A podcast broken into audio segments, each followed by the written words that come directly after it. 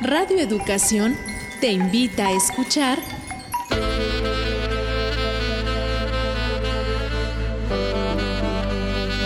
Sexualidad en tu propia voz. Mujeres. Tu cuerpo. Tu placer. Tu libertad. Tú decides. Sex Mujeres. La historia de una es la vida de todas.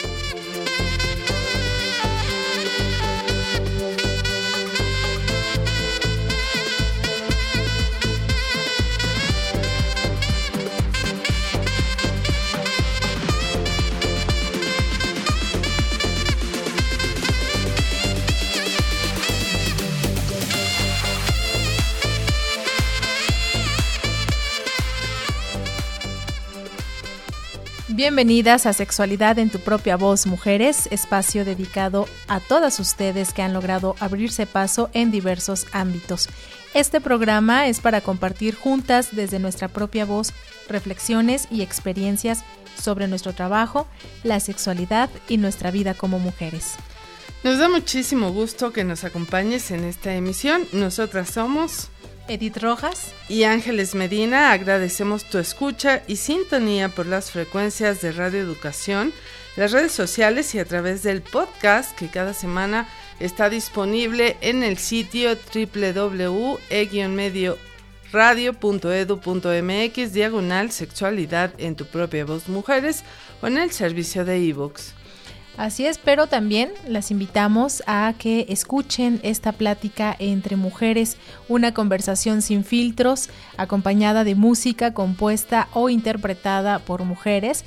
Y al final de este programa eh, siempre preparamos para ustedes la sección Rompe el Silencio, unos testimonios basados en historias de vida. Acompáñenos los próximos minutos, estará con nosotras una historiadora traductora y musicóloga nacida en Chile, pero nacionalizada mexicana. Descubre de quién se trata, recuerda la historia de una, es la vida de todas.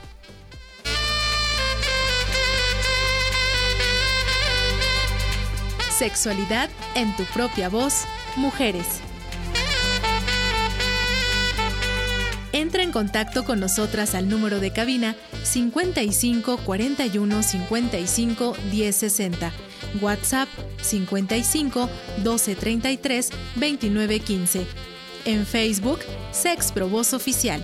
Twitter e Instagram, arroba sexmujeres-re.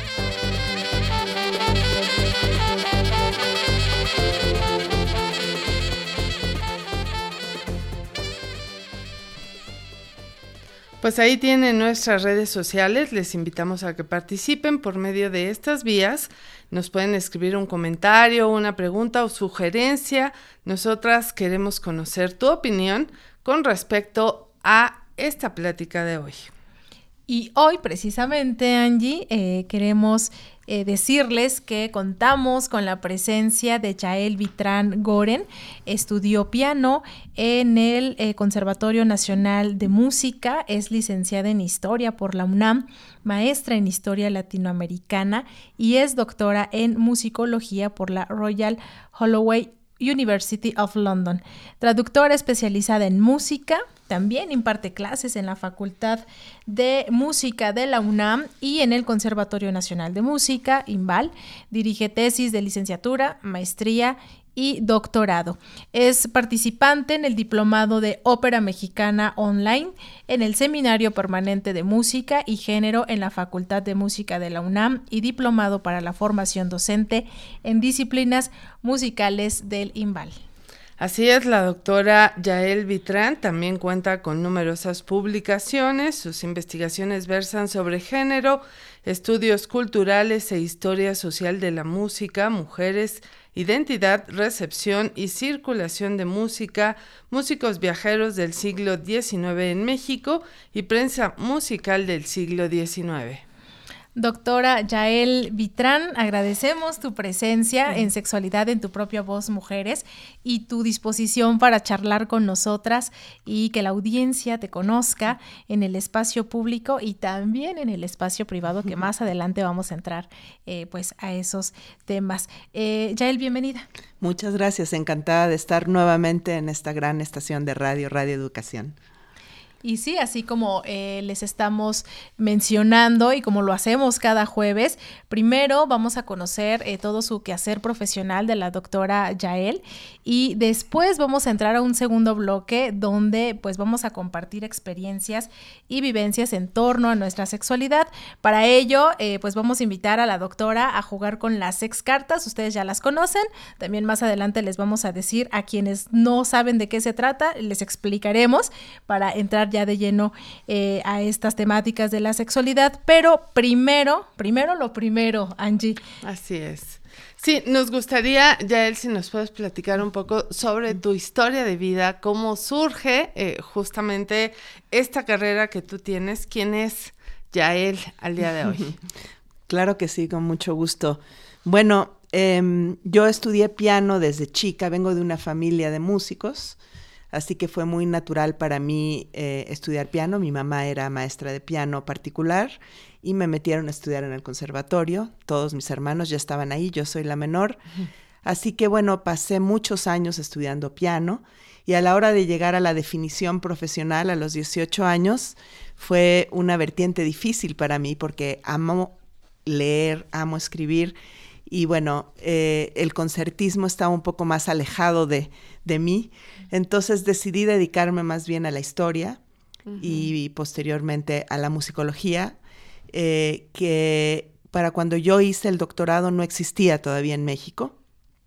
Entonces tuve que buscar opción en el extranjero. Eh, y afortunadamente, ya para el momento en el que yo hice, decidí hacer mi doctorado, yo ya era madre de tres hijos. Y era muy complicado, pero tenía esa inquietud, o sea, tenía eh, licenciatura, maestría y sentía que necesitaba hacer algo más. Hice una pausa, digamos, en los estudios, me metí a trabajar también por necesidad económica, evidentemente, pero a la hora de buscar un doctorado, yo ya no tenía la posibilidad de meterme a, tomar un montón de clases.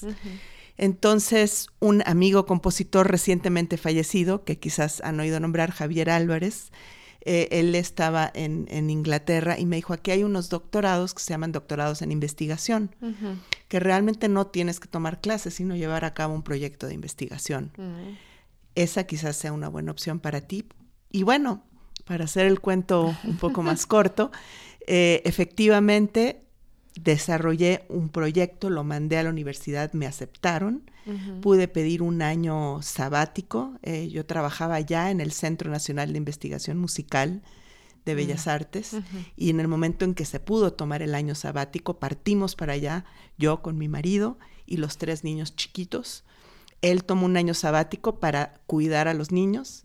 Ese año que yo estuve estudiando intensamente allá, después regresamos y ya hice mi tesis doctoral acá porque realmente solamente había que estar un año allá.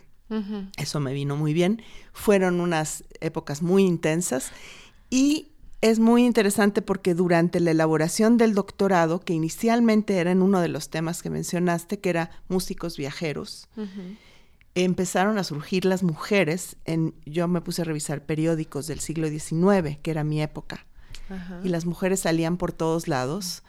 ¿Cómo salían? Salían como público, era el público al cual los viajeros orientaban sus conciertos porque sabían que ellas iban a llenar el teatro. Entonces les interesaban hacer programas atractivos para ellas.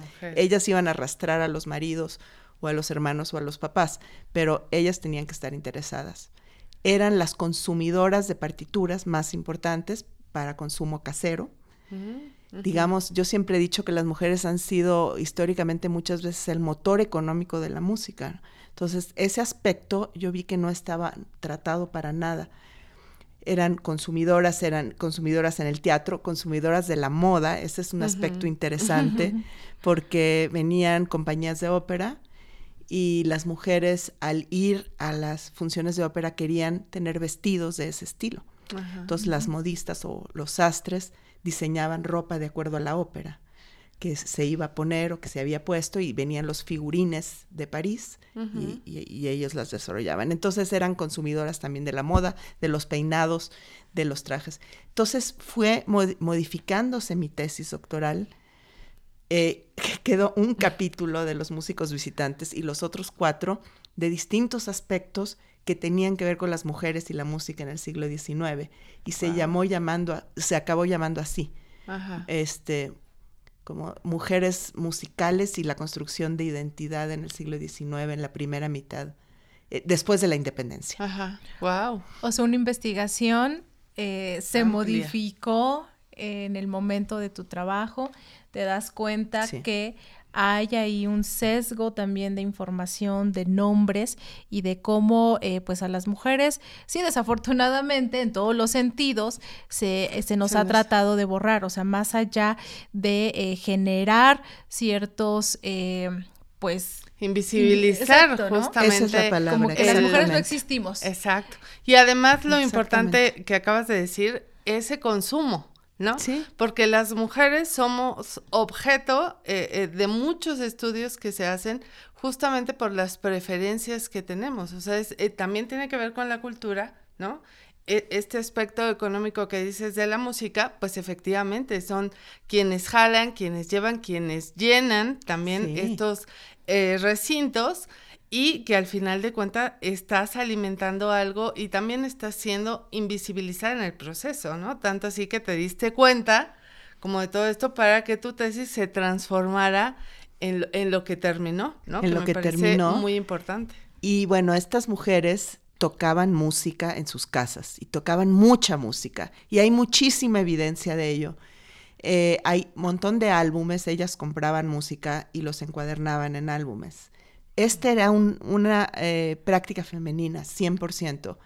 Las mujeres lo hacían cuando eran solteras, incluso era tan importante que se consideraba como parte de su ajuar de boda. O sea, se, enumeraban esos álbumes de partituras, se heredaban, era una línea de herencia matrilineal, realmente se heredaban. Si la mujer no se casaba, entonces vemos que lo heredó, lo heredaba, por ejemplo, hacia hermanas, o hacia sobrinas o hacia hijas, o en fin, ¿no? Pero era un objeto eminentemente femenino. Y tomaban clases. Para los músicos era importantísimo las mujeres porque también los contrataban de maestros, de clases particulares, y ese era un oficio muy importante. Y muy pronto las mujeres también empezaron a dar clases, porque se volvían muy buenas.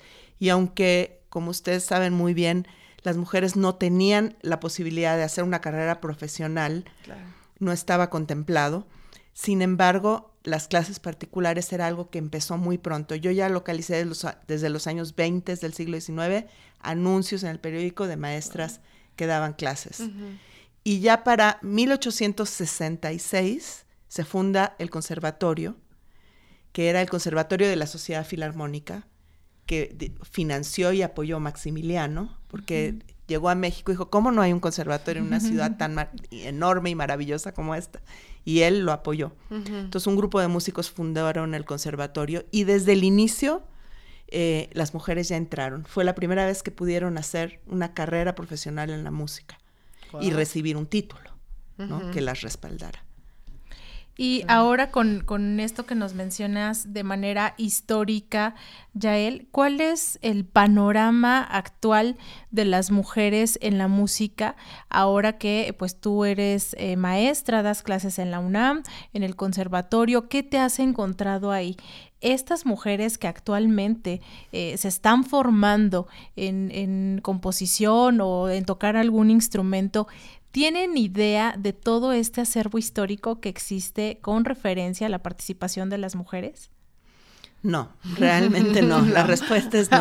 Ni las mujeres ni los hombres que hacen música tienen eh, dimensionado la importancia de las mujeres en el pasado porque han sido invisibilizadas de varias maneras. O sea, en su momento eh, no se les permitía tocar públicamente, pero históricamente digamos, historiográficamente, también han sido invisibilizadas porque no se ha historiado eso. Entonces, bueno, hay mucho que, mucho que decir, pero yo diría que las mujeres han ocupado eso se ha estudiado, ¿no? Ciertas áreas del espectro musical, de la música de concierto, y otras áreas les han sido vedadas y apenas hace muy pocos años para acá las comienzan a ocupar. Típicamente, pues la dirección de orquesta, ¿no? Sería un, ejemplo clásico donde las mujeres estaban vetadas. Eh, instrumentos que se consideraban de mal gusto o que, se decía que eran demasiado grandes, desde el contrabajo hasta la tuba, por poner ejemplos paradigmáticos, eh, o que eh, se consideraba que hacían rasgos con la cara que no eran femeninos. Como la boquilla de una trompeta o, o, de algunos instrumentos. Mucho tiempo no se les permitía tocar tampoco el chelo porque abrían las piernas. Entonces eso no era algo femenino que se pudiera hacer. Instrumentos típicos de las mujeres pues siempre han sido el piano, el arpa, el violín bastante tempranamente se aceptó, eh, la guitarra. Eh, y instrumentos de cuerda que se podían tocar. Oye, hay, hay algo importante en esta historia de la música y algo que decías hace un momento, cómo se ha invisibilizado y justamente tú eh, propusiste una optativa música y género en la Facultad de Música de la UNAM. ¿Nos quieres comentar sobre esta optativa y cuál era la finalidad o cómo surge esta idea? Sí, eh, bueno, la idea surge en una conversación con la directora de la facultad, con eh, María Teresa Frank que está ahora en su segundo periodo de directora y me parece muy sintomático que haya sido una mujer que haya tenido esta apertura de, de, hacer esto. Y ella cuando, ella sabiendo que yo me dedico a estos temas, me dijo, ¿qué se podría hacer? le dije, mira, a mí me gustaría hacerlo a nivel licenciatura, porque yo he dado cursos a nivel posgrado, pero justamente creo que hay que empezar desde los más jóvenes. Y bueno, la verdad es un curso bastante flexible que voy adaptando cada vez un poco y también viendo el tipo de grupo que hay, pero se trata de poner en contexto, por un lado, esto, la historia de las mujeres, de lo que estamos hablando, y por otro lado, los estudios sobre música y mujeres y cómo han surgido como en una historia paralela al feminismo, ¿no? Empezaron realmente muy tardíamente. Los estudios surgieron desde los 1990s, que ya se empieza a estudiar cómo han sido marginalizadas las mujeres o cómo está el género imbricado en la música. Y de los noventas para acá ya hay mucho que contar, leer distintos textos, discutirlos en clase, cuestiones de, bueno, de feminismo, pero también de masculinidades, de lo que se llama también la musicología eh, gay y lesbiana, la musicología queer, que todas mm. son cosas que se están dando hoy en día. Claro.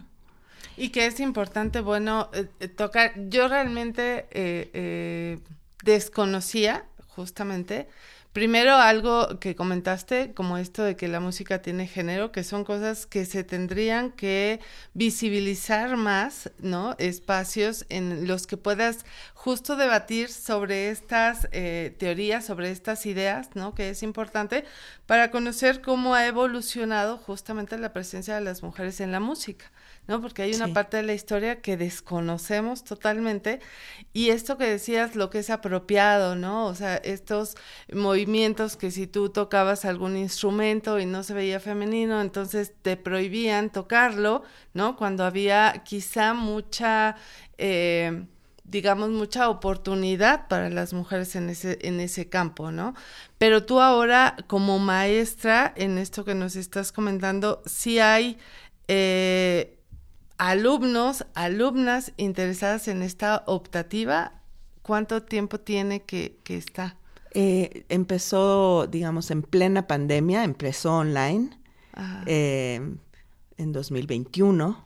Entonces, digamos que la, la, he ofrecido unas cuatro o cinco veces apenas, una vez por semestre se ofrece y ha sido muy interesante escuchar. Resulta como muy terapéutico, yo siento, porque los, los y las estudiantes se ponen a contar sus experiencias. Y una de las cosas que se ha repetido constantemente es que algo muy básico, los y las estudiantes dicen, nunca hemos tocado música de una mujer, o sea, yo estoy en octavo o noveno semestre, que ya terminando la carrera, y nunca lo había pensado, pero en realidad nunca, no me ha tocado. O toqué una vez una en los cuatro años de carrera toqué música de una mujer una vez. Y como que les cae el 20 y les entra un shock, ¿no? Así como dicen, wow.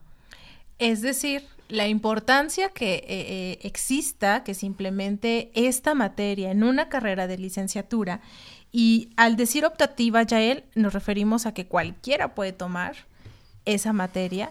Sin embargo, eh, tú bien nos comentabas que quisieras que fuera de manera, mm, no sé cómo llamarle, obligatoria o que entrara al, al currículum pues de, de, esta carrera, que sería maravilloso que, todas las personas que se dediquen o que pues decidan estudiar esta licenciatura conozcan, ¿no? Esta optativa de música y género y que regresando de este corte musical, nos gustaría que, que nos definieras precisamente eso. ¿Qué es el decir el hablar que la música tiene género, para que las personas comprendamos a qué te refieres con eso. ¿De acuerdo? De acuerdo. Entonces, bueno, pues vamos a ir a un corte musical, Angie. Sí, vamos a ir eh, justamente a escuchar una composición, pero antes, Yael, si nos puedes dar eh, alguna red de contacto tienes para quien nos esté escuchando y pueda consultar o pueda ya más adelante a través de las redes sociales hacerte alguna pregunta, un comentario. Claro que sí, estoy en, en Facebook, soy Yael Vitran Goren y en Instagram YaelBG2. Perfecto, pues estas las vamos a compartir también en las redes sociales del programa. Y ahora vamos a escuchar con un bello canto sefardi, Yaramar Soto, y el cuarteto latinoamericano nos interpretan Adiós querida.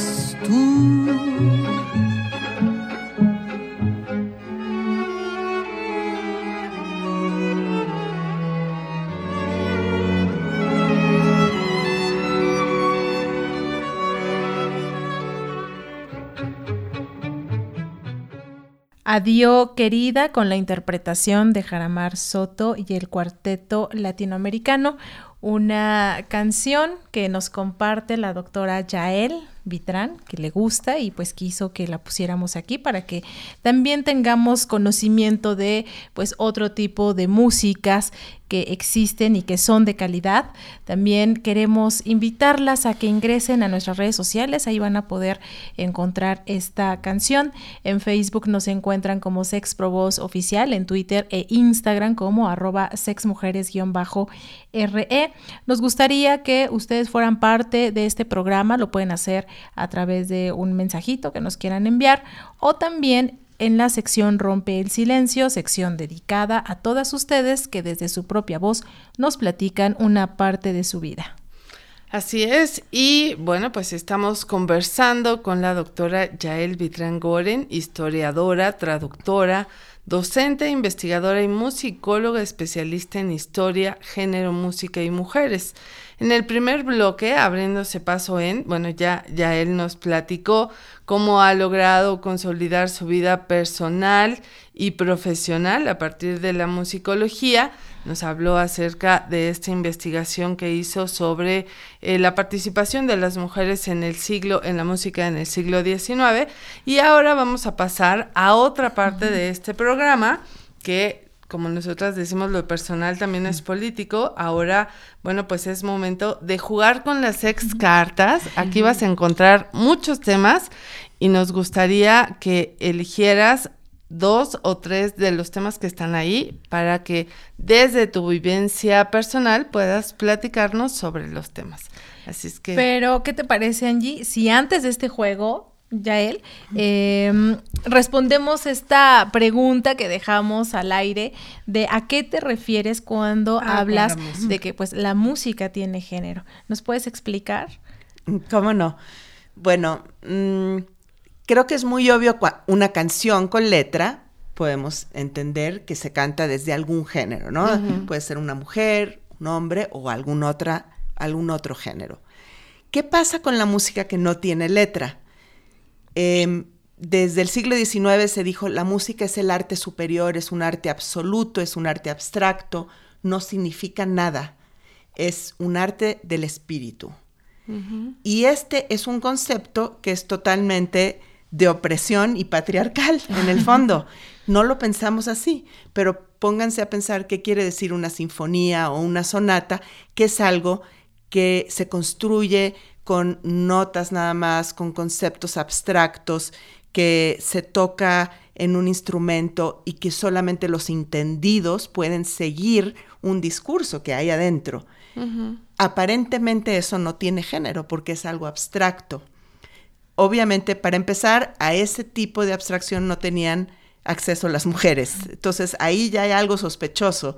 Eh, si hay algo de género de entrada, porque las mujeres no pudieron entrar a estudiar composición hasta muy entrado el siglo XIX. Eh, y los hombres, el Conservatorio de París se fundó en 1725, me parece, y durante un siglo las mujeres n- No podían podían. entrar a muchas carreras, pero a composición no, porque supone que no tenían la capacidad.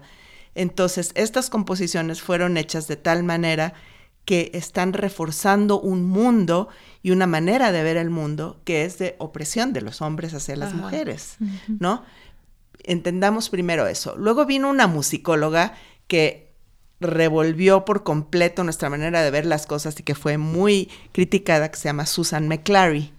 Y Susan McClary em, tomó, ella estudió en Harvard la carrera de musicología y al final, en los 60 y al final del curso de historia de la música se acercó al profesor y le dijo, no hay ninguna obra compuesta por una mujer, porque vimos dos semestres de historia de la música y no vimos ninguna. Y dice, mira, si hubiera habido alguna que valiera la pena, lo sabríamos. Esa fue su respuesta, ¿no? Ella cuenta esta anécdota y ella decide investigarlo. Y ha escrito muchísimos libros. Ella sigue, en, eh, ahora está en UCLA, en Los Ángeles, dando clases. Y una de las cosas que ella hizo es, por ejemplo, dijo, me voy a meter con el más paradigmático de la música, el ídolo más paradigmático de los compositores de la música. ¿Con cuál creen que se metió? Así, de la música clásica, que acaba de pasar su, su aniversario, con Beethoven. Ajá.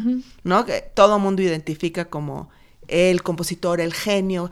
Si ustedes ven todos los festejos del año pasado, fue algo insoportable porque era el genio, el genio, el genio. Como es muy superficial decir el genio y no tener que explicar, ¿no? Pero bueno, Ajá. y ella analizó una sinfonía de Beethoven, por ejemplo, y dijo, bueno, ¿cómo está construida? Y las sinfonías se construyen con un tema, con un desarrollo, con un segundo tema, tal y tal. Y entonces, musicalmente, usando las mismas herramientas del análisis musical, que es algo muy técnico y teórico, ella propuso que la sinfonía estaba de algún modo apoyando el sistema patriarcal y la opresión de los oprimidos, no solo de las mujeres, de todos los que no son hombres blancos. Ajá. Porque hay un tema, luego viene un segundo tema que el, el primer tema aplasta musicalmente hablando y hace un análisis, como diciendo la disidencia se aplasta por el tema uno, que es el tema blanco patriarcal de algún modo. E incluso en la nosotros estudiábamos, los que estudiamos en los conservatorios, yo les pregunto a los estudiantes y todavía a algunos les ha tocado que era el tema masculino, era el primer tema y tema femenino. Así Oh, vienen los libros de análisis, el tema débil que acaba siendo dominado por el tema fuerte. Ajá. Y entonces ella dijo, ¿cómo no va a haber género en todo esto, no? Débil. Entonces estudió eso, estudió ópera y en todo eh, se puso a analizarlo, pero con las mismas herramientas, a subvertir el discurso de diciendo, esta es una música abstracta y no tiene género, sí, y yo se los voy a demostrar con las mismas herramientas. Ajá. Y entonces eh, es, el libro se llama Feminine Endings, que es terminaciones femeninas, que se acaba de traducir al español en Chile, por cierto, ya está en, en castellano. Y Feminine Endings son las terminaciones de las frases musicales débiles.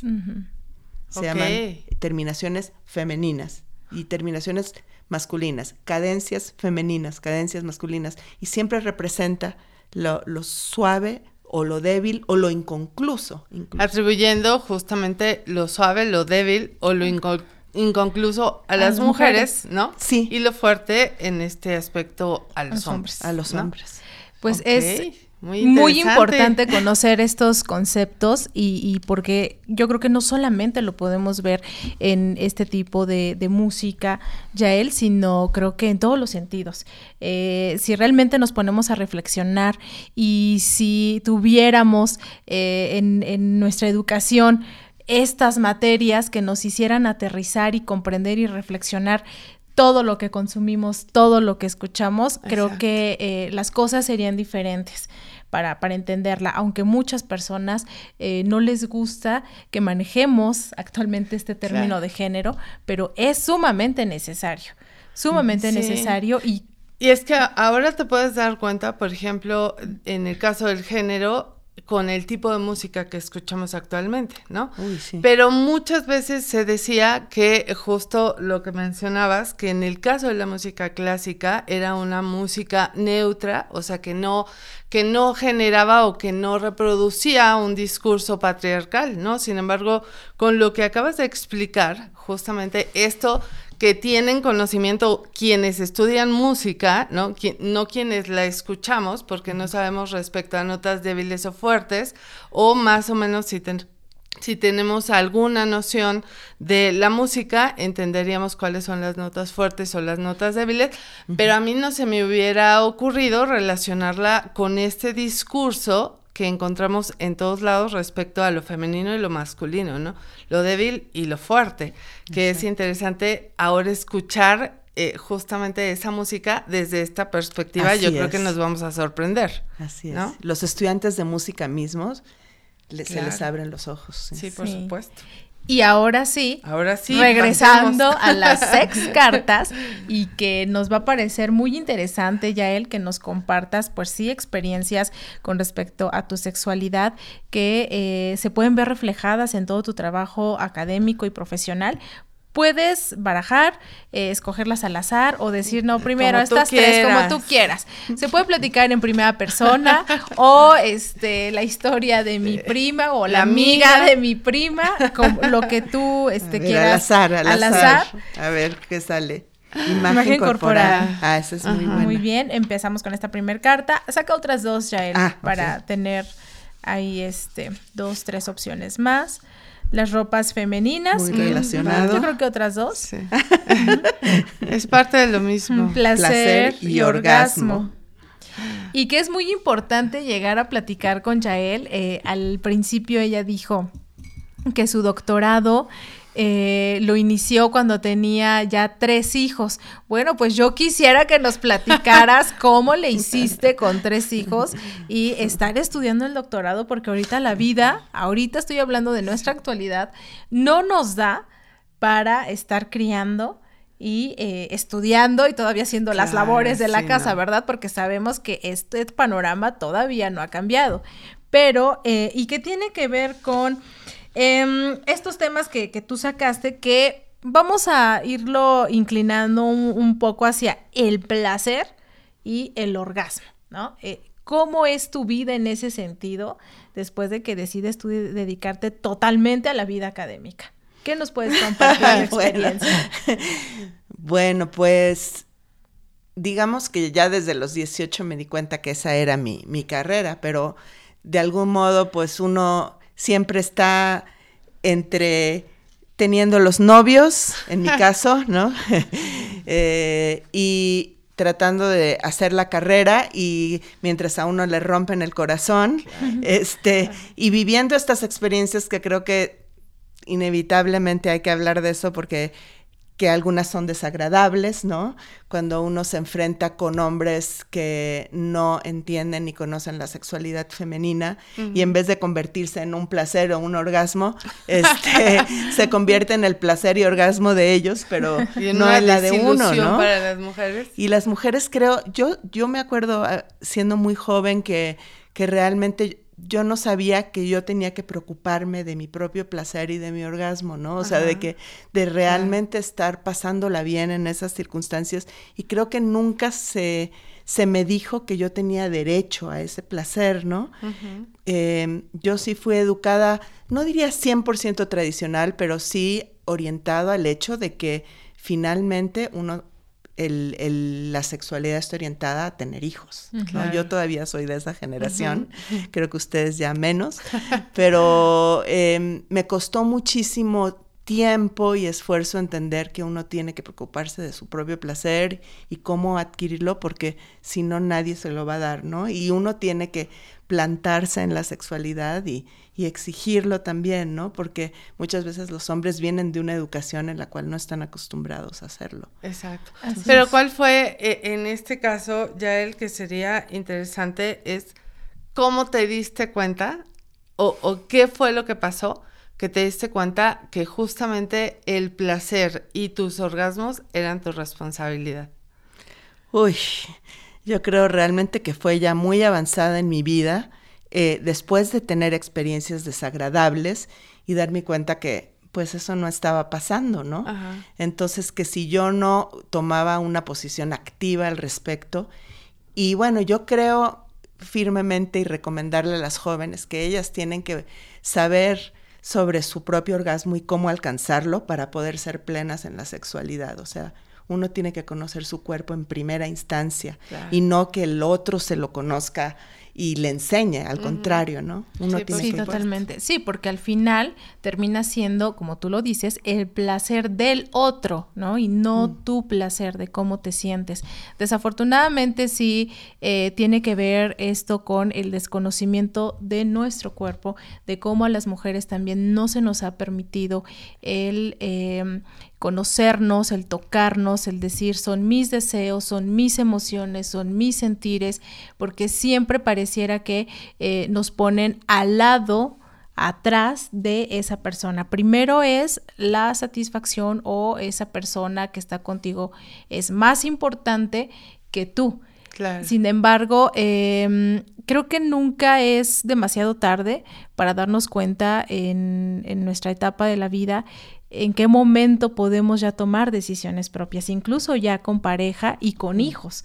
En este caso, pues tú, ¿no? Que también eh, tu vida la has dedicado a estarte preparando, al estar maternando, al tener una pareja, que eh, yo creo que has de seguir o continuar con él, porque este apoyo que de cierta forma él te brindó, el decir, voy a dejar de trabajar un año para, en lo que tú te preparas, yo cuido a, a nuestros hijos, a nuestras hijas, porque precisamente es eso, la pareja es par, este, somos eso equipo. ya habla de una evolución Sí. justamente en el pensamiento de los hombres, ¿no? Porque hay todavía muchos hombres que se niegan a esta parte, ¿no? A eh, eh, sacrificar una parte de su vida, de su desarrollo profesional, para promover y fomentar el desarrollo profesional, en este caso de las mujeres. Fue muy interesante porque llegamos a Inglaterra y en Inglaterra es muy común que los hombres cuiden a, a los niños porque no hay ayuda ahí. Exacto. no hay ayuda, no, es, no hay estos núcleos familiares de la abuelita y todo. Entonces, el que tenga un mejor trabajo, ese trabaja y el otro se ocupa más de los niños.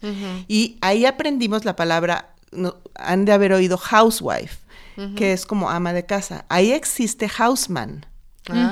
Existe en Inglaterra, que yo no lo había oído en Estados Unidos, donde hice mi maestría, pero Sí. sí, lo, lo escuchamos en Inglaterra. Y muchos hombres, o sea, mi esposo iba a recoger a los hijos al, al kinder y yo estaba en la universidad en Inglaterra y no era el único, o sea, había muchos papás recogiendo hijos.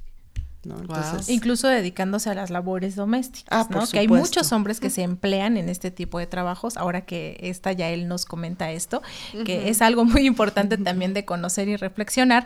Pero vamos a un segundo corte musical, Yael. Ahora eh, vamos a dejarlas escuchando todo cambia de Mercedes Sosa, una interpretación que nos invita a concientizar sobre esta transformación constante en que nos encontramos y que a pesar de ello no debemos de olvidar nuestras raíces. Escuchemos.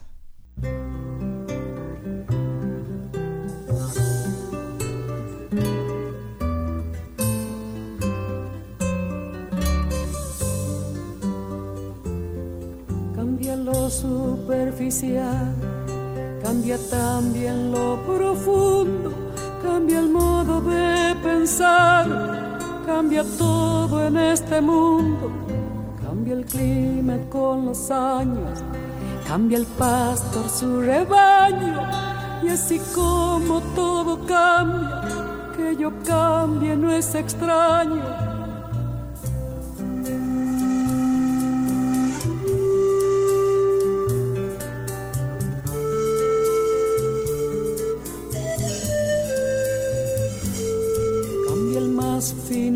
De mano en mano su brillo. Cambia el nido, el pajarillo, cambia el sentir un amante. Cambia el rumbo, el caminante, aunque esto le cause daño. Y así como todo cambia, que yo cambie no es extraño.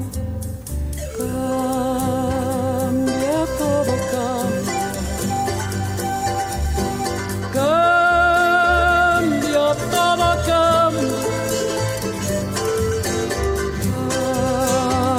Cambia todo. Cambia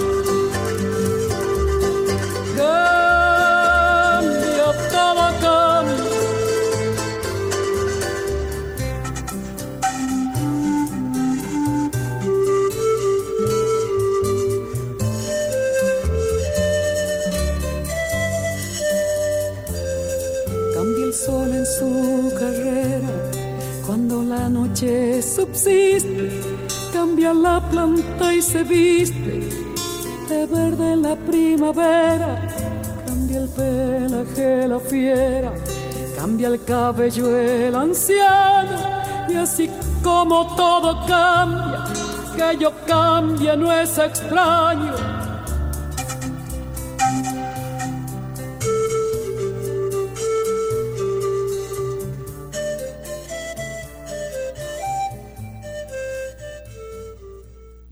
Pues estábamos escuchando Todo Cambia de Mercedes Sosa y vamos a continuar rápidamente con esta charla con la doctora Yael Vitrán Goren, historiadora, traductora, docente e investigadora. Eh, Yael, tenemos todavía dos temas en el tintero de los que sacaste que tiene que ver con imagen corporal y con las eh, Ropas femeninas. ropas femeninas que van más o menos ligado. Si nos quisieras platicar alguna de tus experiencias respecto a estos temas.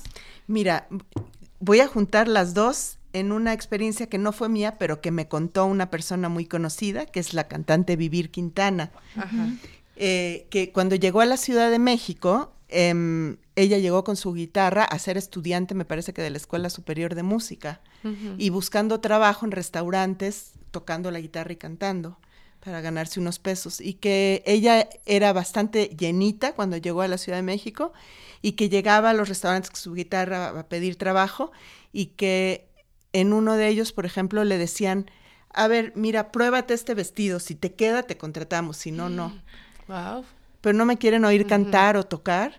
No, no, te tiene que quedar este vestido porque vas a estar en escena. y que-. Entonces eso ya la descalificaba. Era una manera de descalificarla porque era un vestido para una muchacha delgada. Y ella contaba mucho su experiencia de que ni la querían oír cantar simplemente por ver que su cuerpo era grande. Que además es violencia, ¿no? Uy. Sí, por supuesto.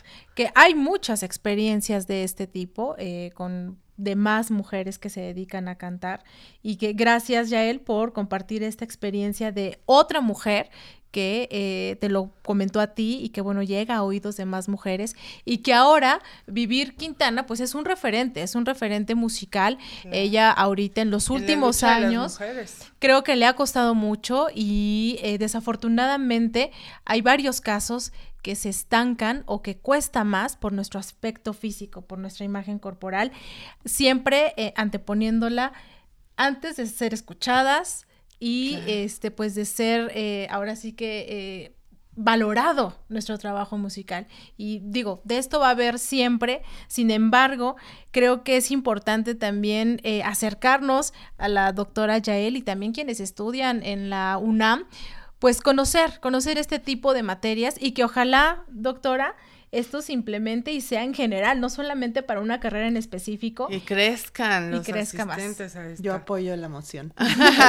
Yael, eh, para despedirnos, ¿nos puedes decir cómo podemos contactarte y quienes estén interesadas también en llegar a una de tus clases? Claro que sí. Em, bueno, mi correo es yavigo51 arroba gmail.com.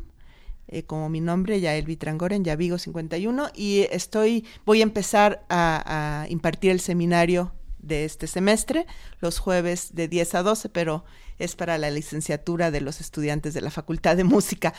Pero constantemente luego doy conferencias y pláticas. Síganme en mis redes y ahí se enteran. Perfecto. Yael eh, Vitrán Goren, historiadora, traductora, docente, investigadora y musicóloga, especialista en género, música y mujeres. Muchísimas gracias. Ha sido un, verdadero placer el mío. conocer eh, esta parte de tu historia. Y ahora llegó el momento de escuchar Rompe el Silencio.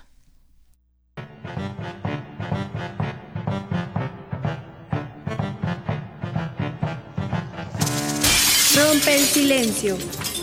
Cuenta tu historia en tu propia voz.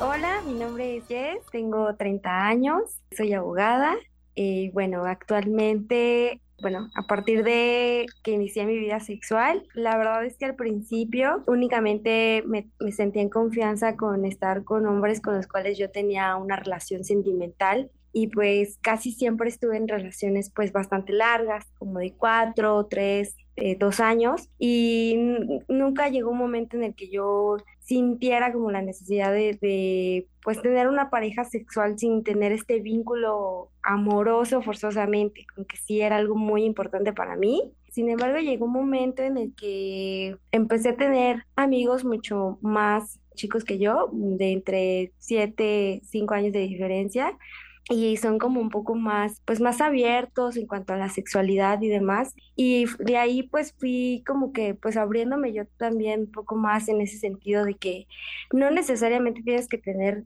sexo con una persona con la cual tú tengas un sentimiento afectivo, ¿no? Eh, que también lo puedes disfrutar sin tener este apego emocional o, o, bueno, no sé cómo se podría decir. Y la verdad es que me he divertido mucho. Ha habido experiencias así como tríos en los cuales pues también a veces uno como que tiene muchos tabús al respecto, pero la realidad es que cuando ya estás en, digamos, en el juego, ya es como más fácil fluir en ese, en ese tipo de, de experiencias sexuales, porque pues te diviertes, yo creo que lo más importante dentro de una relación sexual, aparte del placer, del deseo sexual y demás hacia la otra persona, es como divertirte, ¿no? Pasarla bien en todo sentido y tener como esa, esa complicidad con otras personas. Entonces, pues me lo he pasado muy bien.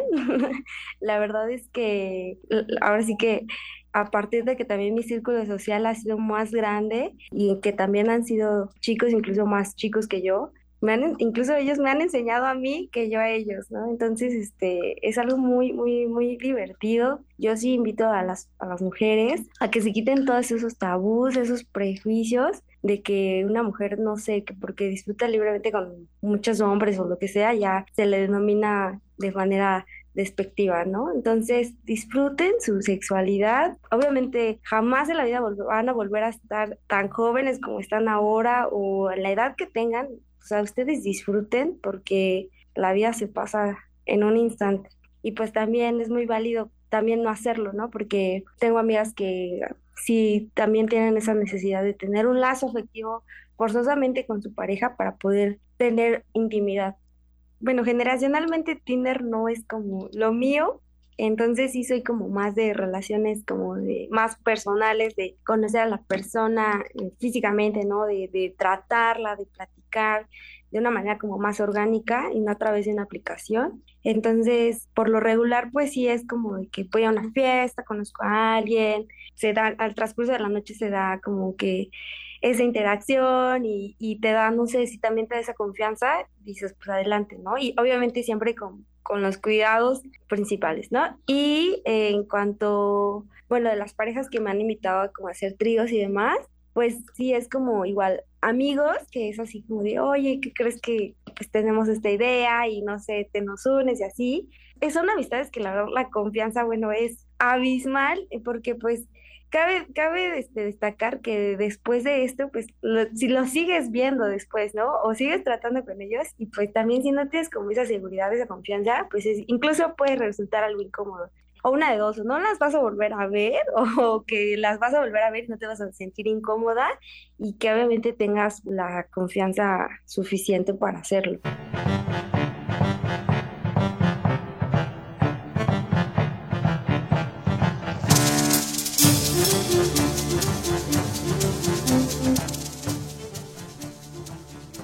Agradecemos mucho el comentario de Jess justamente sobre esta libertad sexual que todas y todos podemos tener, pero siempre tomando los debidos cuidados. Por supuesto, hemos hablado en este programa respecto a la, la forma que tenemos justamente para evitar infecciones de transmisión sexual, también lo importante que es justamente quitarnos estos prejuicios y vivir nuestra sexualidad en libertad. Así es que agradecemos el comentario de Jess en esta ocasión para romper el silencio. Sí, todo con responsabilidad y con un uso de un método anticonceptivo siempre.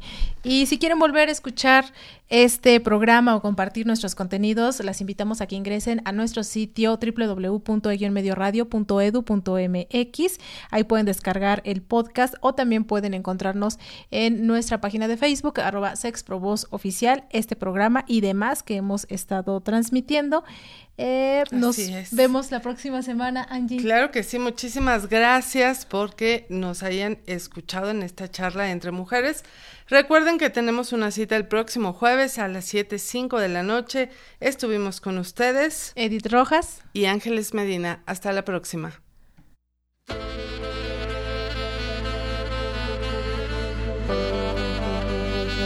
Sexualidad en tu propia voz.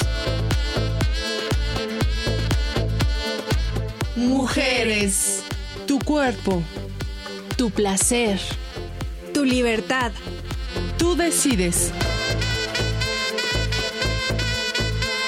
Sex Mujeres.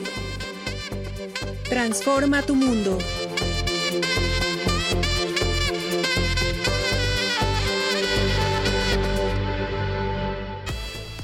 Música de identificación, Yarden Saxofón y Grupo Radaid. Participamos Antonio Fernández, Roberto Hernández, Oscar Solís, Arenza Granado, César Lozano, Daniel Zamora y Vladimir Valenzuela.